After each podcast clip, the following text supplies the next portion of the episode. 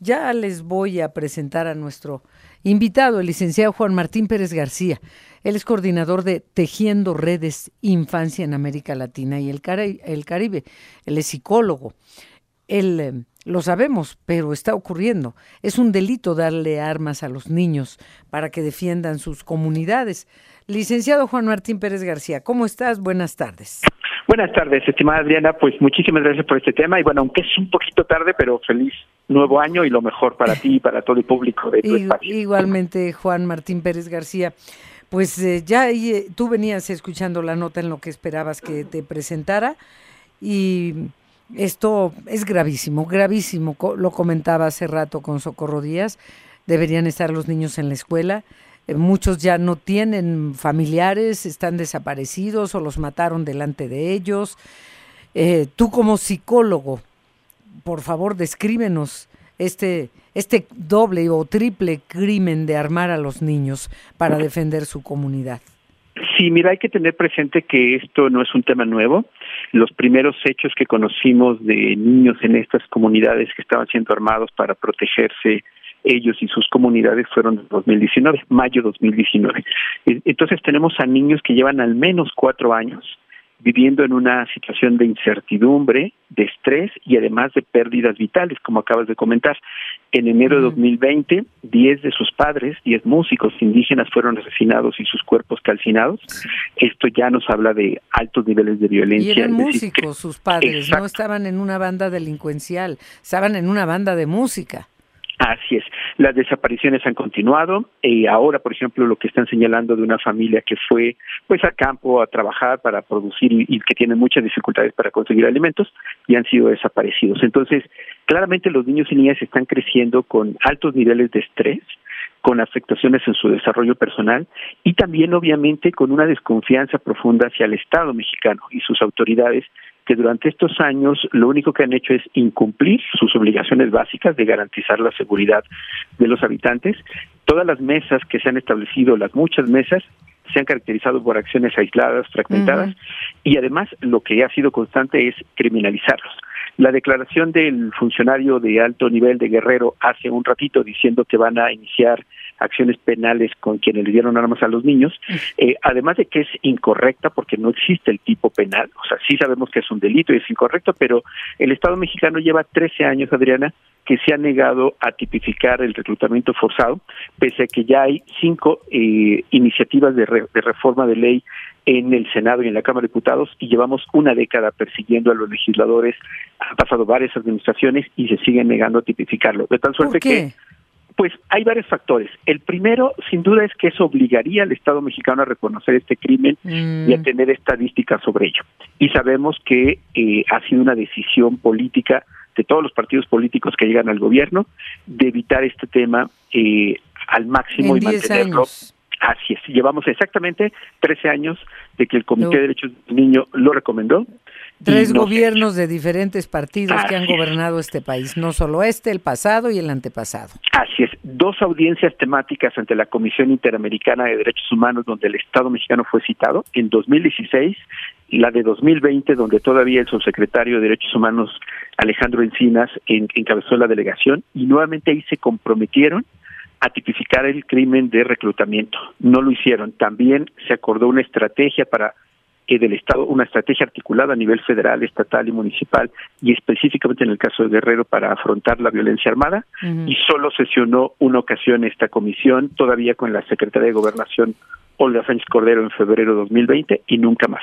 Entonces, tenemos todo incumplimiento, omisiones, y es muy sencillo ahora responsabilizar a las familias, a las comunidades, y no atender las redes criminales que tienen los funcionarios de ese territorio con estos grupos. Ahora, una cosa, eh, licenciado Juan Martínez Pérez García, psicólogo, coordinador de Tejiendo Redes Infancia en América Latina. Está claro, se violan los, los, eh, los derechos de la infancia y, y estamos em, eh, reprochando que a los niños se les den armas y se les dé una mínima capacitación de que mira aquí jalas el gatillo, acá lo vuelves a cargar, eh, vuelves a cargar el arma, eh, eh, lo elemental, lo básico, pues, para que aprendan a disparar, para defenderse. Pero también hay menores de edad que se lleva la delincuencia organizada. Así es. Para, o sea, ya vemos en este país a niños enfrentándose con niños, unos con la delincuencia organizada, otros defendiendo a, sus eh, familias y defendiendo su población. De, en ambos bandos hay niñas y niños. Y nuevamente la responsabilidad del Estado. Quizás Adriana recuerdes junto al público que en 2010 tuvimos un caso paradigmático conocido como el Ponchis este ah, niño en el estado de Morelos, que fue detenido por el ejército. Y estoy hablando ya de 14 años de estos acontecimientos y en su momento, cuando fui director de la Red por los Derechos de la Infancia y ahora en, el plano latinoamericano, hemos documentado cómo ha crecido el reclutamiento forzado de niños y niñas en toda la región. Y en el caso mexicano, desde hace ya 14 años, aproximadamente y de manera muy conservadora calculábamos que cada año eran víctimas de reclutamiento entre 35 mil y 40 mil adolescentes. Ah. Obviamente, pues van cambiando de edad, pero eh, en un último estudio que todavía me tocó coordinar cuando fui director de Redim hasta el 2021, eh, identificamos que al menos 250 mil niños y niñas en México están en zonas de alto riesgo para el reclutamiento, por la presencia de estos grupos, por la fragilidad del Estado, por redes de corrupción. Sí, también a la prostitución infantil. Eh, y que ahí estamos hablando de que particularmente está vinculado este crimen del reclutamiento con la desaparición. Si vemos nosotros los datos de desaparición, eh, son sobre todo mujeres adolescentes, la gran mayoría víctimas de esclavitud sexual, y en el caso de los adolescentes hombres, llevados a este a estos grupos a través de reclutamiento.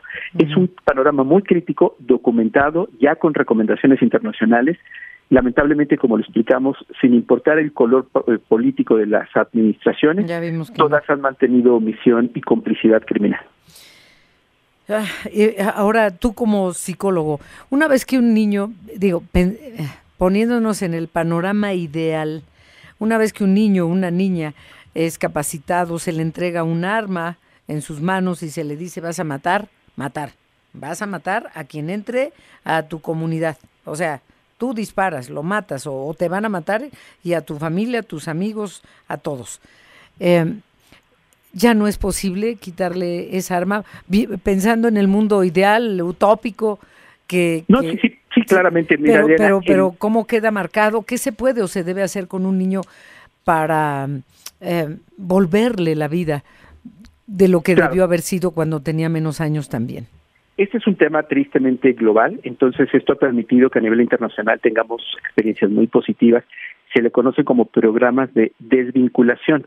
Esto obviamente implica personal altamente cualificado, trabajo personalizado con niños y niñas en ámbitos de psicología, desarrollo de nuevas habilidades, inserción social, y se trata, tal y como un poco lo apuntas, de que ellos puedan darse cuenta que esto que vivieron, que fue, incluso en muchos casos, viven estrés postraumático, según que sea dictaminado por un profesional, eh, puede cambiar su realidad y cambiar el sentido para entender que no es la violencia la forma de solucionar los temas o de sobrevivir, pero para esto necesitamos pues cosas tan básicas como que el Estado mexicano cumpla con sus obligaciones legales de protección de seguridad de esta comunidad, de tipificar este delito de reclutamiento que va a permitir entonces tener estadísticas, crear estos programas de desvinculación y destinar presupuesto público para atender, porque como traté de explicar en algún momento, Adriana, estamos hablando de cientos de miles de niños y niñas que en estos 17 años de guerra, desde que el Estado mexicano le declaró esta guerra al crimen, tenemos a muchísimas historias de niños y niñas reclutados que ahora ya son jóvenes o que incluso han sido asesinados o desaparecidos. Así es que el daño que tenemos es por generaciones daño psicológico, daño económico y tenemos que parar esta guerra, cambiar la estrategia, priorizar a niños y niñas y comenzar a trabajar de la mano con organismos internacionales, porque es posible, es muy frustrante, abrumador, pero es posible si se toman las decisiones correctas. Sí. Pues gracias, licenciado Juan Martínez Pérez García. Nos dejas un, una esperanza pequeña, pero, pero existe esa posibilidad. Si reaccionan, todos los partidos políticos o todos los que gobiernen del partido político que sea. Sería posible entonces revertir esto. Pero... Habría que preguntarse, Adrián, en este proceso electoral, ¿dónde están los niños y niñas? No están en la agenda electoral, ni en las plataformas que han presentado los partidos, ni en el discurso de las dos candidatas y el candidato, eh, porque los niños no votan. Entonces creo que también los partidos tienen una gran responsabilidad en cumplir con la ley y esto implica reconocer que uno de cada tres habitantes son niños y niñas. Uno de cada tres. Gracias, Juan Martín Pérez García, psicólogo, coordinador de Tejiendo Redes Infancia en América Latina y el Caribe. Gracias. Buen día, hasta luego. Hasta luego.